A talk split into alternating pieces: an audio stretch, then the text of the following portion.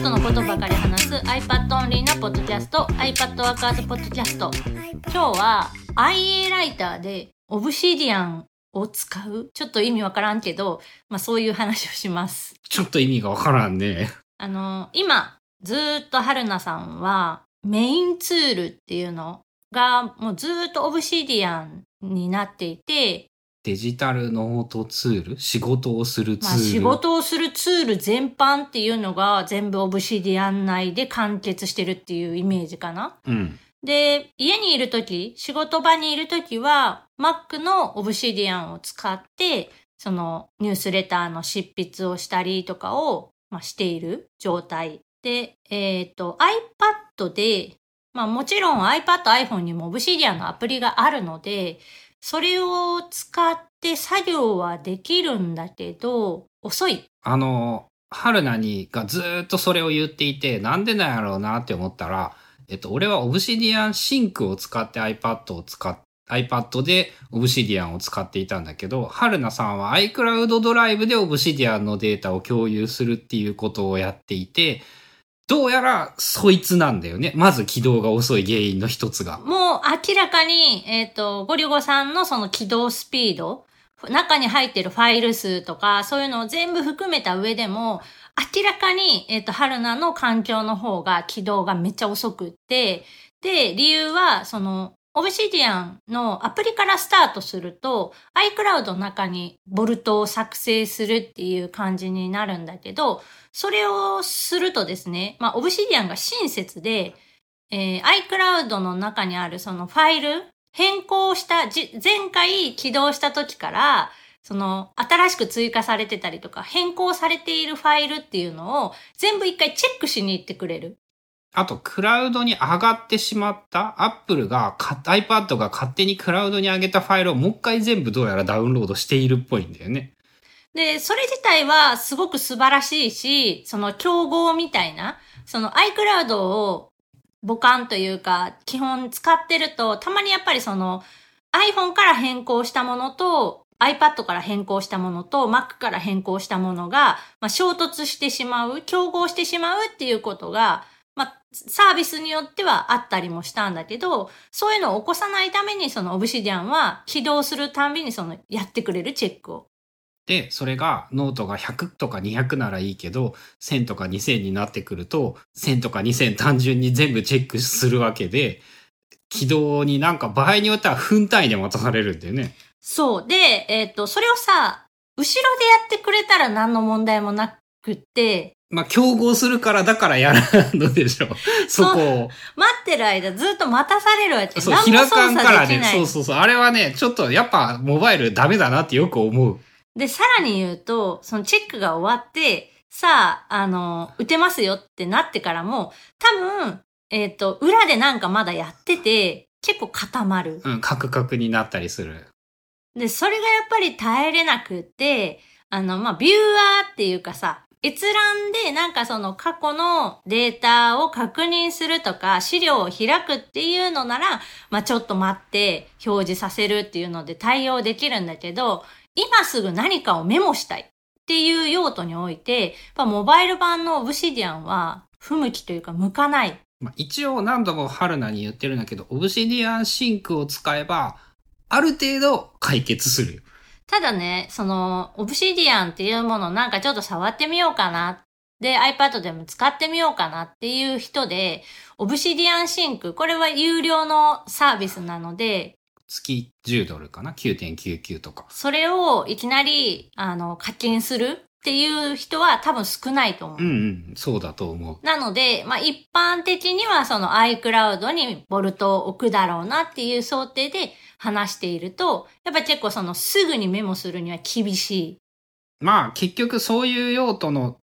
ツールではないね。そのファストキャプチャーみたいなそういうものではないね。それを作ろうとしてるっぽいけどね、そういえば。で、えっ、と、それを、まあ、回避というか、なんとか、オブシディアンはずっと使い続けたいんだけど、その、起動にめっちゃ時間がかかるから、すぐにメモしたい時用に、なんか別のアプリとか、別の方向でないだろうかって考えた時に、えっ、と、オブシディアン使うまで結構ずっと使ってたライターアプリの IA ライターを使うと、あの、うまくいくっていう。まあ、IA ライターが動作が軽快で、シンプルで、割とシンプルで、非常にエディターとして使いやすい。まあ、IA ライターのネックポイントは、サブスクではないんだけど、アプリの値段が今めちゃくちゃ上がって、でも1万円しないぐらい、しないぐい。らい。だけど、その iPhone でしか使わないっていう場合もその値段になっちゃうから、結構ね、アプリで7000円みたいな。まあこれもおっさん投稿するとやっぱエディターとか当時そのぐらいしていたからなってイメージがあるからな。その今で言うとさ、iPhone、iPad のアプリってやっぱ1000円以下のものが多い？まあでも仕事系になるとだいぶ値段が上がって今だと平均で3000円以下っていうイメージじゃない？なんか3000円ぐらいまで平然といっぱいある。まあ、ものにもよるし、あの、アプリ自体は無料でも、サブスクっていう形で、えっ、と、毎月いくらみたいなところもあるから、まあ、あの、い一概には言えないんだけど、ただ IA ライター、アプリ自体はすごくいいものだし、えっ、と、文章を書いたりとかメモを残したりするのにもすごく使いやすいっていうので、えっ、と、ずっと使ってて、で、なんとか Obsidian を、その、のファイルを IA ライターでも開けないかっていうと、IA ライターって普通に iCloud のドライブに保存されているファイルとか、 Dropbox に保存されているファイルを、まあ、フォルダごと読み込んでくるみたいなことができるので、それを使って、まあ、 Obsidian のボルトが入っているフォルダを IA ライターにもその登録しとくと、まあ、その IA ライター上でファイルも新規作成できるし、えっ、と、すでに作ったファイルの編集もできる、見れるっていう状態。IA ライターを使って iPad 本体の中にある、えっ、と、iPad 本体じゃない、iCloud ドライブの中にある Obsidian っていうフォルダを IA ライターで読み込む、同期するっていうか、まあ読むっていうことができるようになるんだよね。で、最近、ようやく気づいたのが、最近変更のあったファイルっていうところを開けば、その直近いじったファイルがずらーって出てくるから、そのどこに保存されているファイルとか関係なしに、最近編集したファイルがバーって出てくるし、そこ、それでなんか十分やんみたいな。IA ライターを使って Obsidian のフォルダを常に開くようにして、IA ライターを開いて最近編集したファイルっていうのを見てあげれば大体こと足りるそう、大体こと足りる。っていうことで、春菜さんの IA ライ違う、オブシディアンの起動が遅すぎて、さっとメモしたい時にメモがしづらい問題が大体解決したってこと？そう。あとは、あの、ショートカットアプリを使って、えっ、と、その IA ライターでファイルを作成するとか、この IA ライターの機能じゃないけど、この日付、今日の日付の MD ファイルに追記をするみたいなショートカットを作って、あ、作ったね、前ね。うん。で、そのデイリーノートって言うんだけど、その日一日の記録を残しているマークダウンファイルの中にメモしたものとか、えっ、と、その、ウェブ？見てるページの、これちょっと後で資料としてあの使いたいから残しときたいみたいなやつを共有ボタンからポチって押すと、そのデイリーノートに勝手にピッて、あの、タイトルと URL が入る。っていうショートカットを作った。ボタンをポチって押すと、プロンプトが出て、そこに文字を書いたら、書いて保存って押すと、IA ライターの中に保存されて、サファリ開いてる時に共有ボタンを押して、そのなんか IA に保存みたいなのをやってあげると、保存ができるようになるっていうショートカット。そう。if 文で分岐を作って、もし今日の日付のマークダウンファイルがなければ、新しくファイルを作成して、その命名規則でファイルを作成して、そのファイルの中に、えっ、と、その指定の共有したものを追加する。で、もしすでに日にちのファイルがあったら、そこに、その一番下、ファイルの一番下に追加するっていう風に作ってそういえばね、俺も昔作っ、自分用にそれを作って使ってたけど、今はね、メモ帳でええわってなった。クイックメモとか？えっと、サファリから共有ボタン、メモ帳で URL は OK。パッとメモしたい場合は、相変わらずあれかな、タスクマの記録で今日やってることに関してメモを書く。で、こと足りてしまっている。意外と。で、結局、ショートカットを使ってパッて記録するっていう行為にいまいちなれんかった。まあ、春菜の場合が、ウェブで見てて、で、その、ニュースレターとかに、その参考 URL としてこれの入れたいっていう場合とかに残しとくやつとか、なんかいろいろいじまじってるから、基本そのデイリーノートにベースでなんかが進んでいくから、そこに入ってるとやっぱ都合が良くって、まあ、アップルのメモ帳とかももちろん使うんだけど、写真とか画像とかだと、あの、 Obsidian に入れるのあんま向いてないから、メモの方に入れたりはするから、まあ、使い分けはしてるけど、テキストベース、そういう URL とかそういうものに関しては、 Obsidian のデイリーノートの中に全部入れたいから、ショートカットも使ってるって感じ。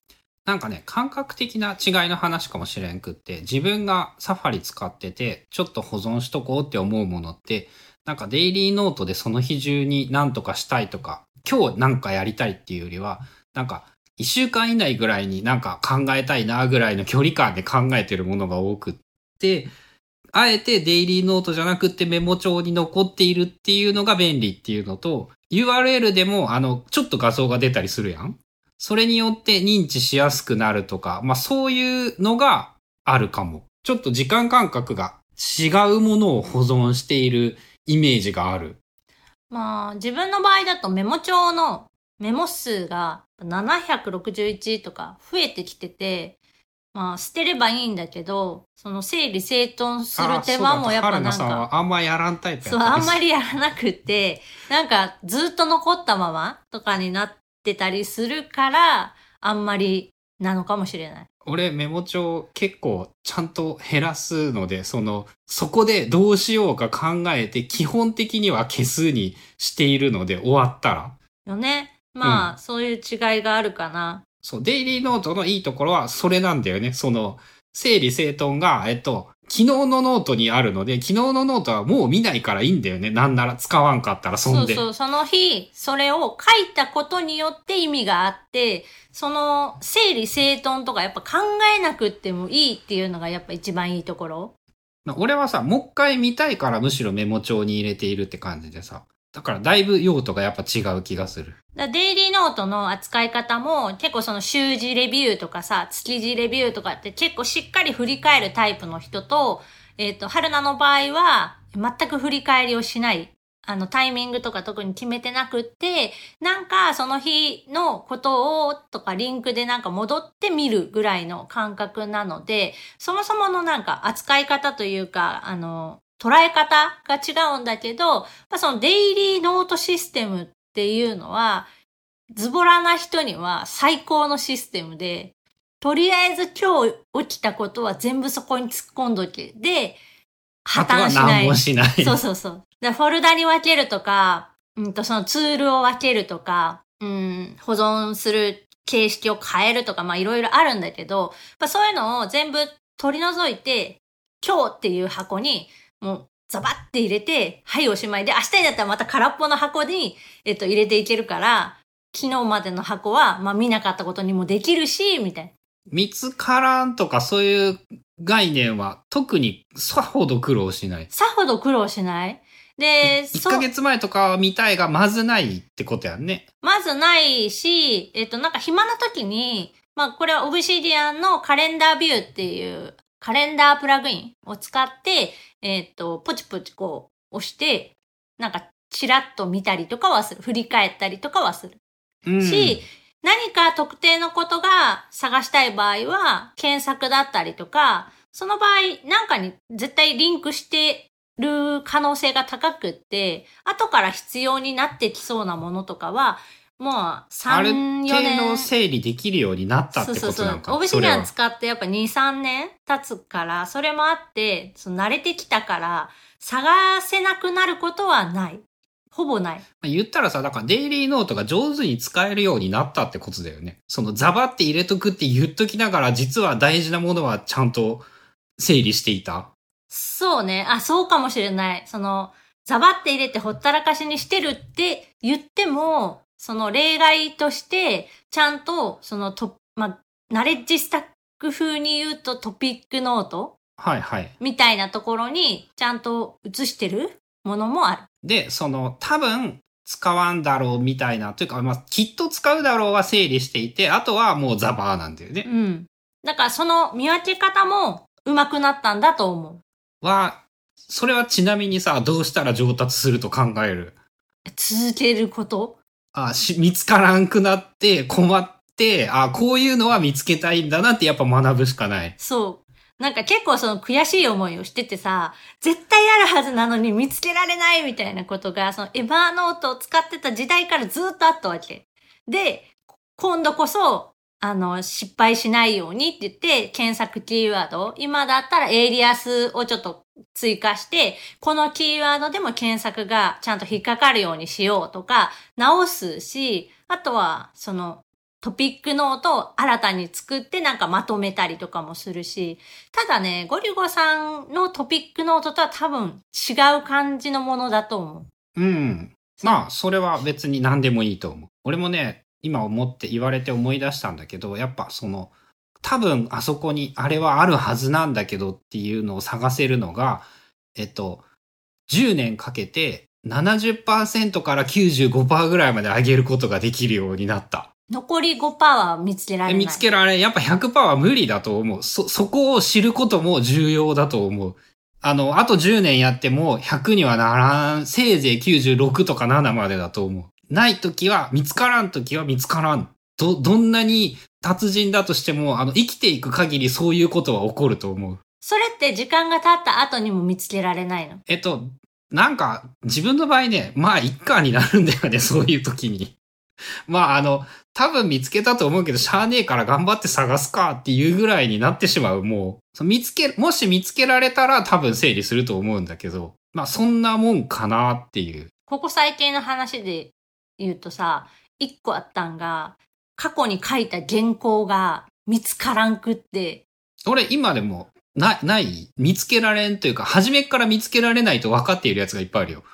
そうではなくて、必ずどこかに入っているはずなのに、見つけられんっていうのがあって、なんかその、ツールを結構点々としてた時期に書いたやつで、ユリシーズの中に入ってたっていうのは一個あった。それは困難だね。見つけられる気がせんね。まあ最初見つけられたんやけど、まあその1日2日では見つけられなかったかな。いや、でも1日2日ぐらいで必死に探して見つけたんやったかな。さ、探すことを一日やっとったってことなのまあそれに近いようなこあ、とだけどそれは。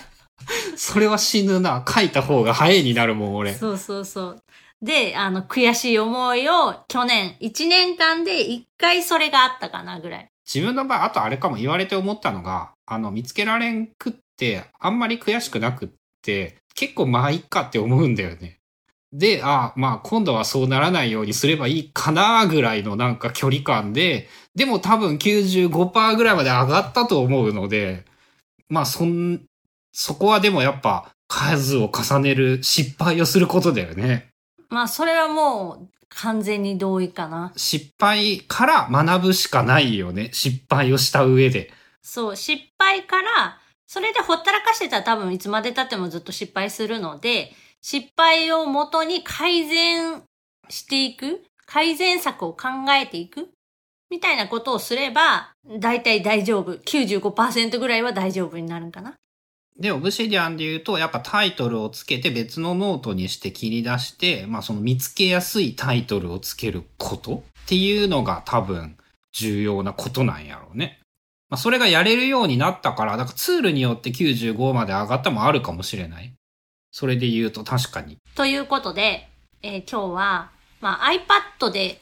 Obsidian って、まあ、割と使ってはいるんだけど、どうしてもその、起動が遅いっていう自分の環境の場合、そういう問題があったので、まあ、それを改善するために、ショートカットの機能を使ったり、IA ライターっていう別のツールを使って、えーなんとかこう、やりくりしているよっていうお話でした。番組への感想やリクエストなどは、シャープ i p a d w o r k e r s のハッシュタグをつけてツイートしてください。それではまた来週、iPadWorkers ポッドキャストでした。